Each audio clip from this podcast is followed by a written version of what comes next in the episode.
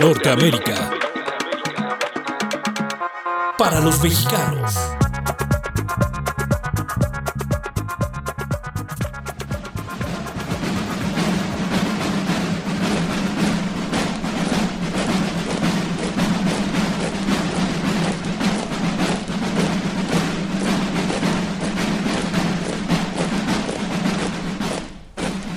Pues hace unos días, no muchos, y eso está calentando el tema porque eh, nuestro presidente estuvo de visita en Sonora, que es una frontera caliente, por mucho, por se dice que en los últimos tiempos es por un enfrentamiento entre bandas rivales para el cruce de droga hacia Estados Unidos, particularmente entre los hijos del Chapo Guzmán, conocidos como el Chapito, y el ex preso y actualmente prófugo eh, líder de, y fundador del cártel de Guadalajara, eh, Rafael Caro Quintero, que es toda una institución. Recordemos que eh, Rafael Caro Quintero estuvo acusado del asesinato de Enrique Kiki Camarena y estaba preso en México. Un juez lo liberó después de muchos años y cuando lo liberó, Estados Unidos reaccionó tardíamente porque pues no tenía información y pidió que lo volvieran a detener porque tiene cuentas que pagar por el asesinato de este famosísimo agente de la DEA de origen mexicano. Durísimo, le, le tumbó un cargamento muy grande a Rafael Caro Quintero allá por los años 80 en un rancho y le hizo perder millones de dólares y pues de eso, ¿no? En, en esos temas pues hay que pagar una cuota. Él era un agente y de esta historia hay algo, muchas series y temas muy interesantes, pero bueno, el caso es que Sonora está caliente y está caliente el tráfico de armas y en ese sentido, pues el presidente Andrés Manuel López Obrador, eh, previamente a través de... Vamos a poner en contexto, porque esto es, esto es un, una confusión, no se sabe muy bien cómo se va a resolver porque resulta que en, hace unos días hay un documento de la Secretaría de Hacienda y Crédito Público en el cual el ejército pidió 35 millones de dólares para compra de armas, que necesita armas para combatir la delincuencia, entre otras cosas, este problema que hay en Sinaloa. Y días después llama la atención porque pues el presidente y el ejército han sido aliados en esta etapa del sexenio, en lo que va del sexenio de López Obrador, y dijo que pues ya no va a gastar más dinero en armas y que es muy probable que el ejército construya sus propias armas para utilizar. Y esto con el fin, y esto lo dijo muy, muy claro, según él, esto ayudará a que haya menos tráfico de armamento hacia México, que es lo que provoca esta violencia tan intensa que hay en el país. Y eso ha generado mucha polémica porque em, pues dicen que el problema no es si hay más armamento o no, sino que se trata de un asunto de impunidad, independientemente de dónde vengan las armas.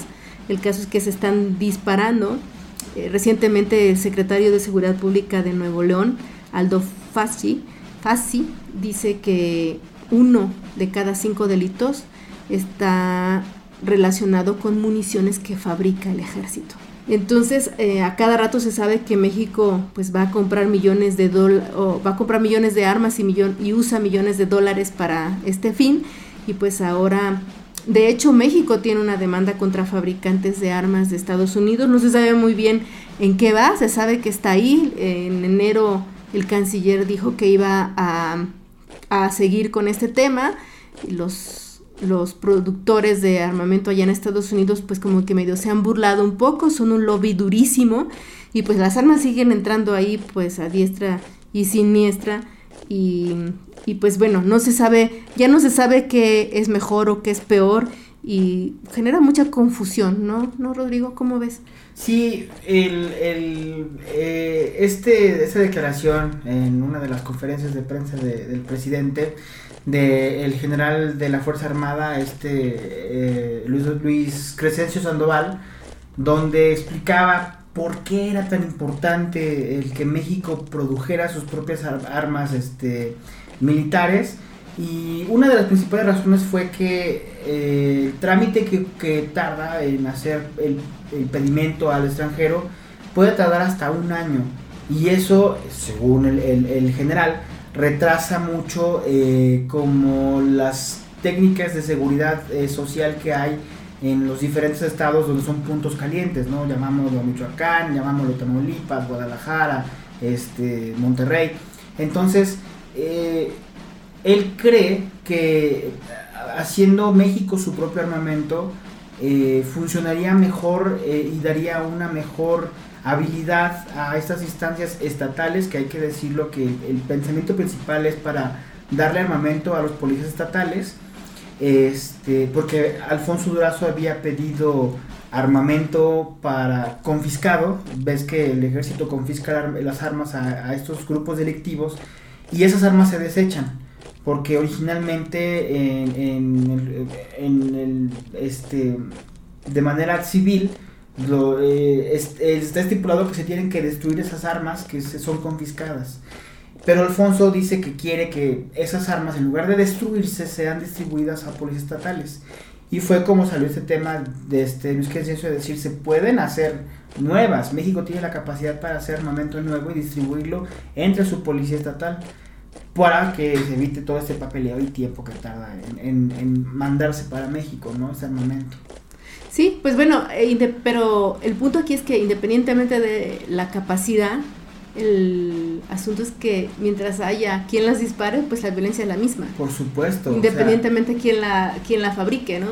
Sí, y lo vimos con la demanda que metió Ebrard, ¿no? O sea, pues sí, es, es, es interesante que se haya atrevido a demandar una industria enorme en Estados Unidos, porque así lo es, en Estados Unidos es una industria enorme y de las más, este, que más dinero retribuyen, y, y, que no piense que pues, en México pues, el armamento que está, incluso el que se trafica para los militares, o mejor que se les roba a los militares para que sea, eh, hagan uso las fuerzas delictivas, eh, es, la, es el mismo armamento, ¿no? Entonces, pues como dices, mientras haya alguien que las dispare, la violencia va a seguir existiendo.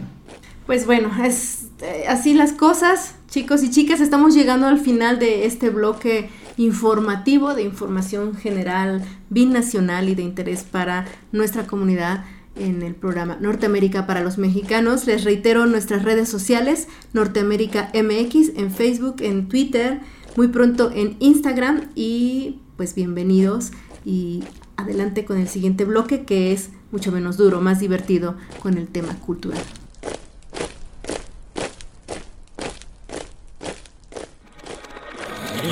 Norteamérica. Para los mexicanos. Voy a hacer un postdata porque este bloque informativo también fue posible gracias a la ayuda de Carlos Landscaping Service en Atlanta. Gracias por su atención y su hospitalidad. Todos lo conocen, pueden acercarse a Carlos Barrita en redes sociales. Contáctelo, Carlos Landscaping Service.